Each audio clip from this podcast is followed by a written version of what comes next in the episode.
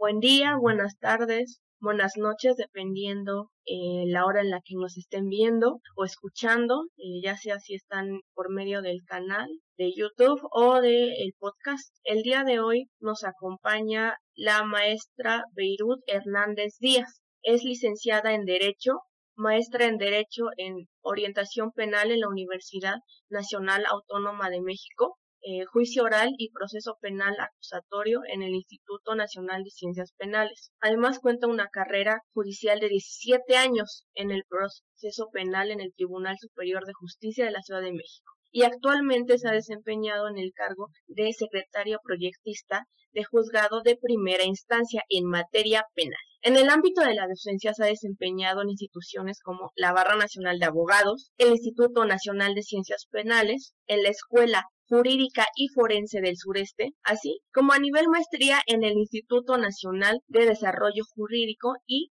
la Barra Nacional de Abogados. Muchas gracias, maestra, por acompañarnos. Sé que es una persona muy ocupada. Le agradezco de todo corazón que se esté dando este tiempo. Igual, eh, déjeme externarle mis más sentidas eh, agradecimientos, no solamente por esta plática que nos está haciendo el favor de dar, sino también porque personalmente es una profesora excepcional que de verdad se interesa como por sus alumnos, que a la que yo le debo mucho, muchas gracias. De verdad, profesores como usted hacen una diferencia muy importante en los alumnos. Muchas gracias.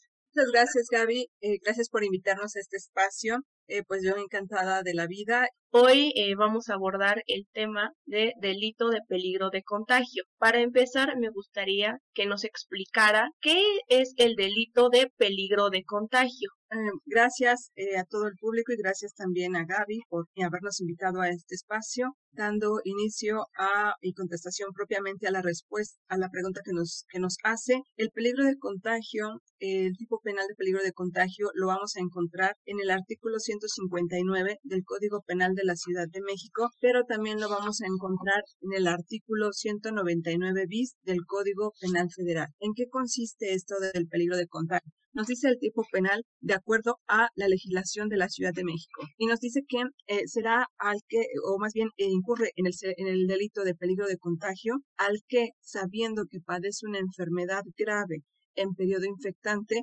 ponga en peligro de contagio la salud de otro por relaciones sexuales u otro medio transmisible, siempre y cuando la víctima no tenga conocimiento de esta circunstancia. En eso consiste el tipo penal para la Ciudad de México.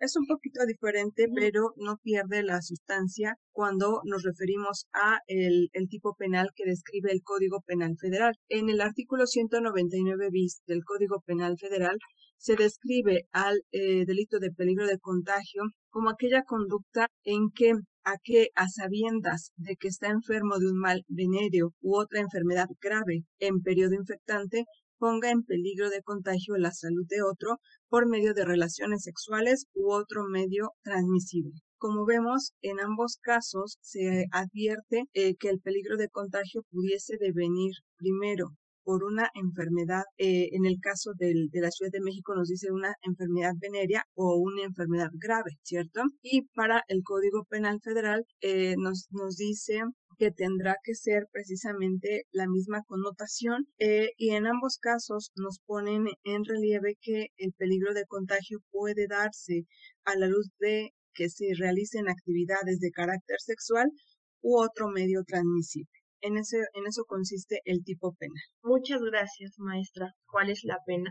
Para la Ciudad de México comentábamos que el peligro de contagio lo encontramos en el artículo 159 del Código Penal para la Ciudad de México y en este caso eh, contempla una pena de tres meses a tres años de prisión y de 50 a 300 días multa. Por otro caso, eh, también lo encontramos regulado en el artículo 199 bis y para este caso nos dice que el, el delito de peligro de contagio será sancionado de tres días a tres años de prisión y de y multa hasta por 40 días multa. ¿Qué es lo que pasa con estos casos? que eh, de acuerdo al lugar en donde nos encontremos, la normatividad aplicable, además de describir el tipo penal de que se trata, también se va a encontrar eh, aparejada normalmente la sanción. En algunos casos, eh, por ejemplo, acá estoy poniendo como ejemplo el, Código Penal para la Ciudad de México y el Código Penal Federal.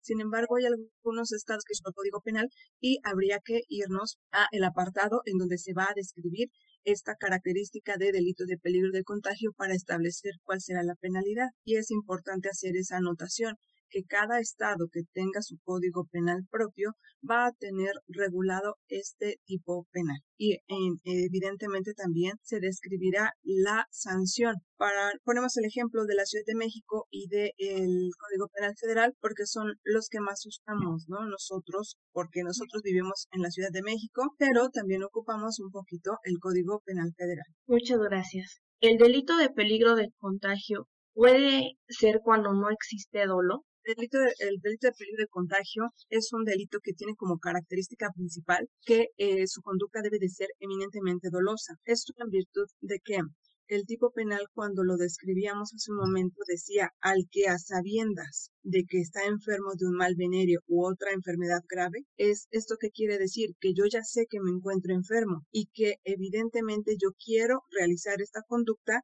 es decir, poner en riesgo a la otra persona porque conozco y sé que padezco una enfermedad que puede ser venérea o que puede ser grave, ¿no?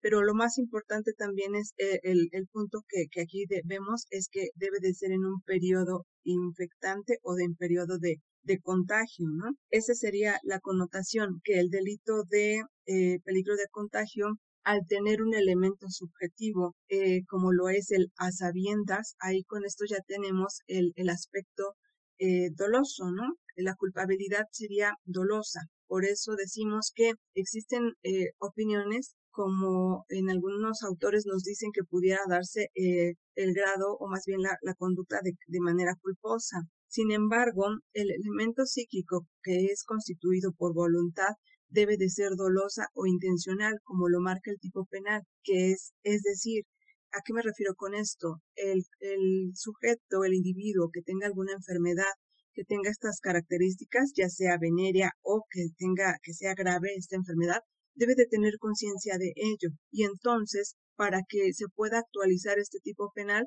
podríamos estar en, en posibilidad de que él quiera realizar esa conducta teniendo conocimiento ya de que él padece esa enfermedad. Por eso decimos que es eminentemente dolosa aunque existen tratadistas que exponen que pudiera darse la, la opción de que fuera eh, lo único que yo te puedo anunciar en este sentido que se refiere con, culpo, con culposo es que eh, existe la posibilidad de que se sancione como un delito culposo, como lo establece el artículo 76, tercer párrafo de nuestro Código Penal para la Ciudad de México, que establece que se sancionarán como culposos los siguientes delitos y dentro del catálogo describe que se va a referir al artículo 159 en donde anunciábamos que se encuentra previsto nuestro delito de peligro de contagio para la Ciudad de México. Entonces, esa sería la única connotación. Ok, muchas gracias por su explicación, sobre todo por su tiempo. Y bueno, a todos los que nos ven, nos escuchan, les agradezco su atención y pues deseando que la información eh, hoy dada les sea de beneficio, les sirva. Muchas gracias, muchas gracias maestra, nos vemos hasta la próxima. Muchas gracias Gaby, gracias por invitarnos a este espacio. Bonita tarde. Igualmente.